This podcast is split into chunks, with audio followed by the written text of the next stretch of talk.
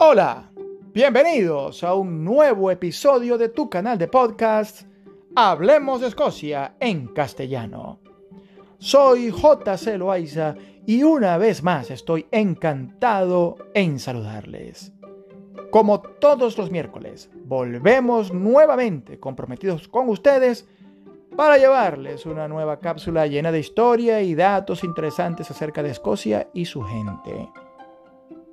No olvides pasar por nuestra cuenta de Instagram y revisar a través del código QR que aparece en varias publicaciones destacadas las diferentes opciones de tours guiados en idioma castellano con las mejores empresas del sector, para que cuando llegado el momento de la reapertura del turismo tras el levantamiento de las restricciones obligadas por la pandemia, tengas claramente adelantadas y clarificadas tus prioridades de destinos en unas futuras vacaciones a Escocia.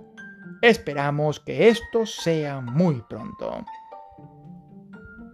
En nuestro episodio de hoy, el número 32, vamos a conversar sobre una de las historias de ejecuciones públicas más extrañas que se haya registrado en Edimburgo.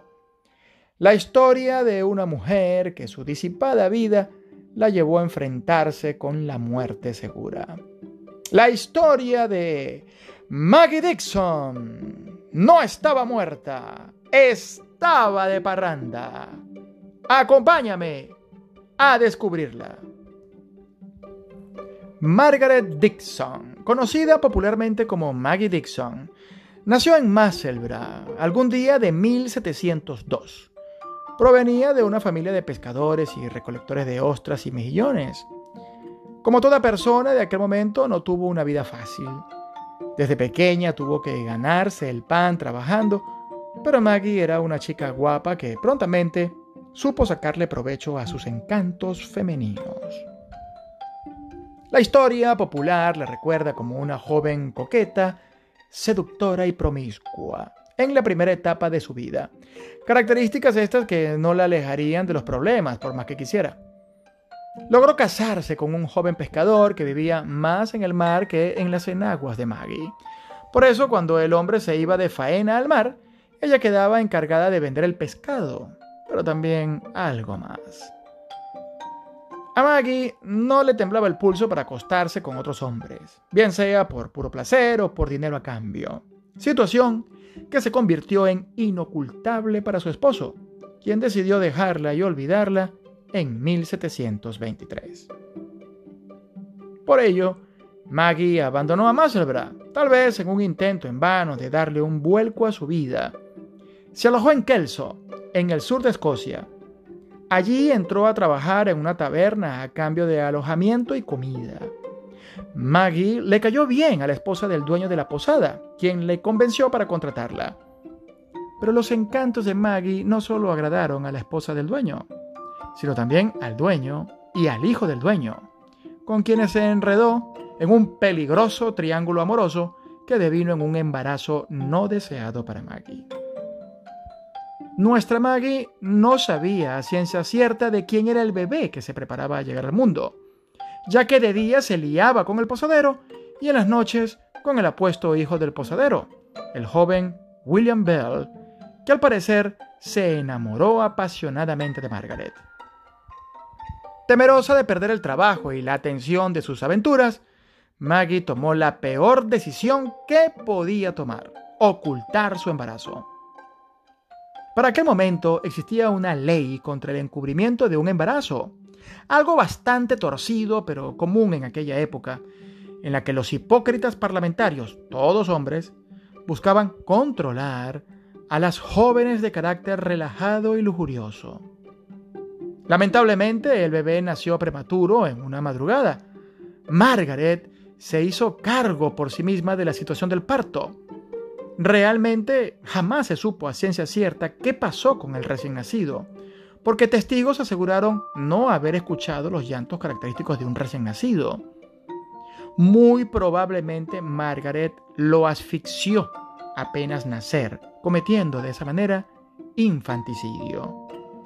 Lo escondió durante un día debajo de su cama antes de dejar el cuerpo abandonado a orillas del río Tweed.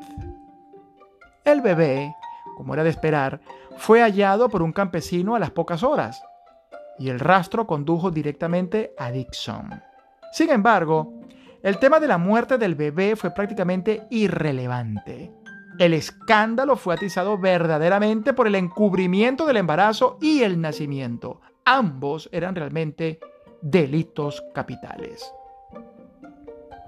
Margaret Dixon fue encarcelada y trasladada al antiguo Talbot de Canongate, en Edimburgo, donde fue juzgada y declarada culpable, además de condenada a muerte por aquel hecho. Sus condiciones de confinamiento eran durísimas, lo acostumbrado para el momento, atada de manos a una barandilla y caminando sobre otros prisioneros muertos o moribundos.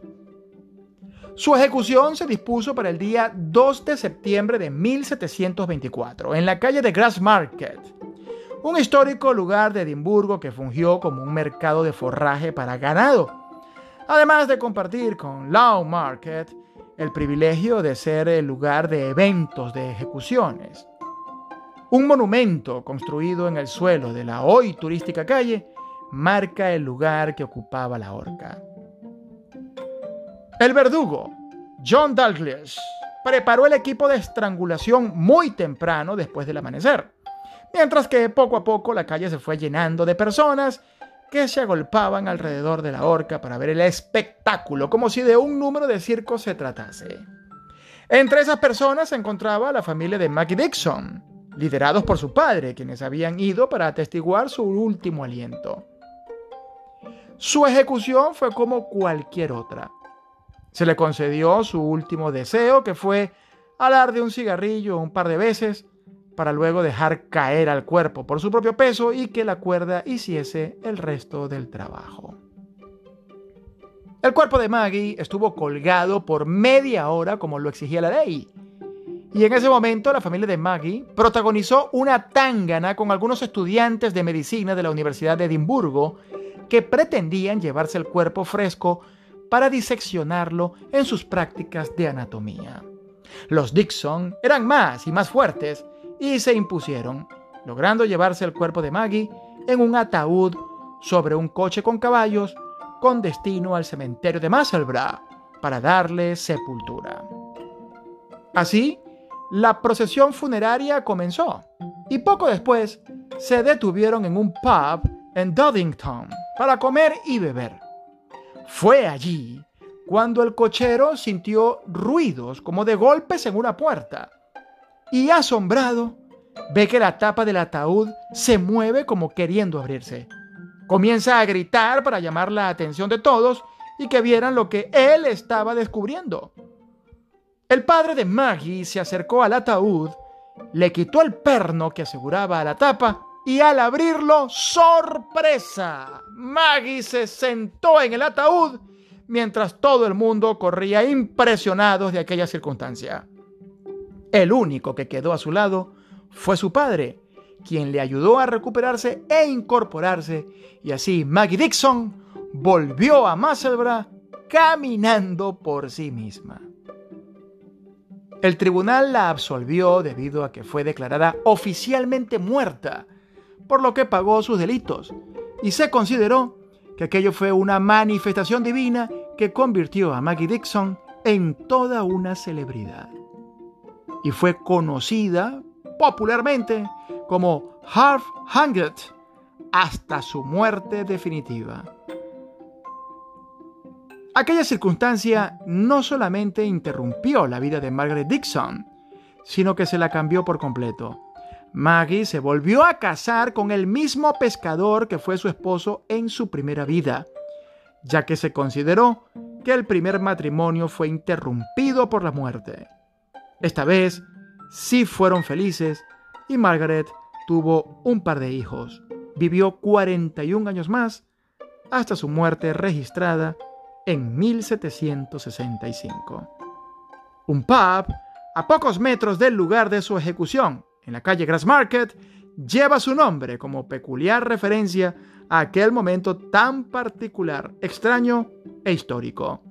Esta recomendación, por si te apetece relajar la garganta con una cerveza fría cuando visites Edimburgo muy pronto. Hablemos de Escocia en castellano. Solo unos minutos para descubrir una Escocia sorprendente. Producción, libreto y narración, J.C. Loaiza. Amigos invisibles.